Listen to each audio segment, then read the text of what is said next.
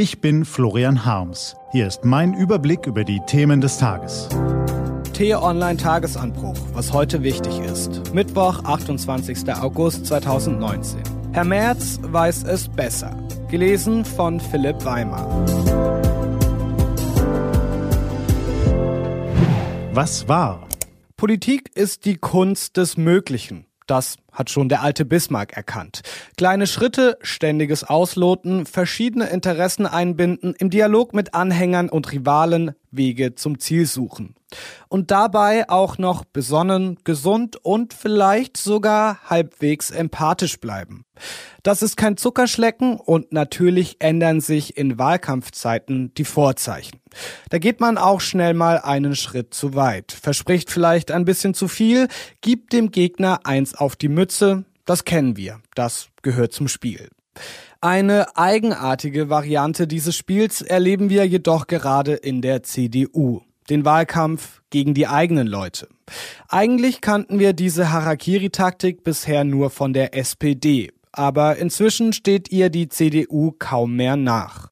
Annegret Kramp-Karrenbauer bringt die Kampagnen der sächsischen und brandenburgischen Wahlkämpfer mit wunderlichen Äußerungen zu Herrn Maaßen durcheinander. Unionspolitiker ziehen im vertraulichen Gespräch mit Journalisten gegen die Parteichefin vom Leder, natürlich in der Hoffnung, dass die aus der Deckung abgefeuerten Giftpfeile ihr Ziel finden. Da braut sich was zusammen und das Team der CDU-Vorsitzenden erweckt nicht den Eindruck, als sei es sich dieser Gefahr voll bewusst. Ein besonders raffiniertes Beispiel für den Wahlkampf gegen die eigenen Leute hat uns nun Friedrich Merz vorgeführt. Seit seiner Niederlage gegen Frau Kramp-Kachenbauer im Ringen um den Parteivorsitz hält er sich weitgehend aus der Tagespolitik heraus und hat sich aufs geflissentliche Besserwissen verlegt. Reden kann er ja. Und er weiß auch, wie man einen Saal enttäuschter Unionsanhänger zum Kochen bringt. Auftritt März also am Montagabend im brandenburgischen Potsdam. Dort machen sich die verbliebenen CDU-Anhänger große Sorgen, weil ihre Partei am kommenden Sonntag vermutlich eine erkleckliche Stimmenzahl an die AfD verlieren wird. Lassen Sie es mich so sagen. Wenn Wolfgang Bosbach und ich in der Bundesregierung gewesen wären, dann hätte es die AfD in dieser Form nicht gegeben. Zitieren Fokus-Reporter den wahlkämpfenden Herrn Merz. Ein Satz, der die vornehm gekleideten Gäste in der immer schwüler werdenden Luft fast toben ließ, wie die Kollegen beobachteten. Ein ebenso cleverer wie perfider Satz, möchte Florian Harms hinzufügen. Clever, weil er die Stimmungslage vieler CDUler auf den Punkt bringt, perfide, weil er eine komplexe politische und gesellschaftliche Entwicklung auf einen Trugschluss verkürzt, der die Realität verzerrt. Man kann Angela Merkel manches vorwerfen. Aus der Sicht konservativer CDU-Mitglieder mag der semi-sozialdemokratische Kurs der Kanzlerin ebenso dazugehören wie ihre Flüchtlingspolitik. Aber Merkel und ihre Strategen waren mit diesem Kurs jahrelang außerordentlich erfolgreich.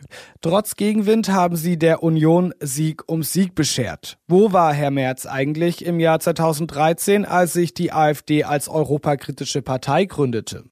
Wo war er im Jahr 2015, als der Bundessprecher Bernd Lucke von den nationalkonservativen Kräften um Frauke Petri aus der Partei gedrängt wurde?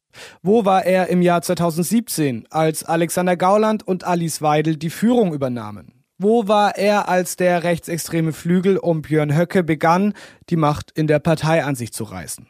Friedrich Merz war in all diesen Jahren nicht Mitglied der Bundesregierung, aber er war Mitglied der CDU und es ist nicht bekannt, dass er sich sonderlich für den Aufstieg der AfD interessierte. Aber hinterher ist man bekanntlich immer klüger.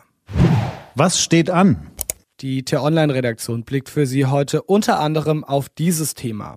Je näher der 31. Oktober rückt, desto klarer wird, am Ende möchte weder die EU noch Boris Johnson als No-Deal-Maker dastehen. Kommt also doch noch Bewegung in die festgefahrenen Brexit-Verhandlungen?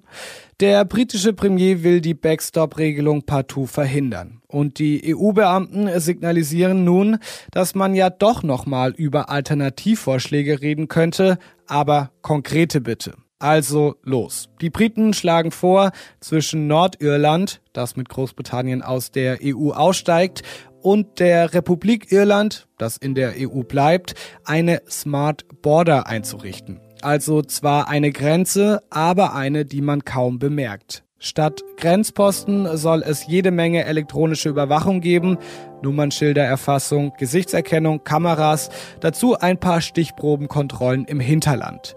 Völlig unrealistisch fanden die EU-Unterhändler das bislang. Jetzt scheinen sie umzudenken und ein Verfahrenstrick könnte ihnen dabei helfen. Diese und andere Nachrichten, Analysen, Interviews und Kolumnen gibt's den ganzen Tag auf t-online.de.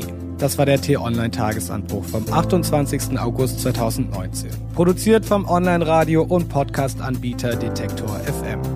Den Tagesanbruch zum Hören gibt's auch in der Podcast-App Ihrer Wahl zum Abonnieren. Ich wünsche Ihnen einen frohen Tag. Ihr Florian Harms.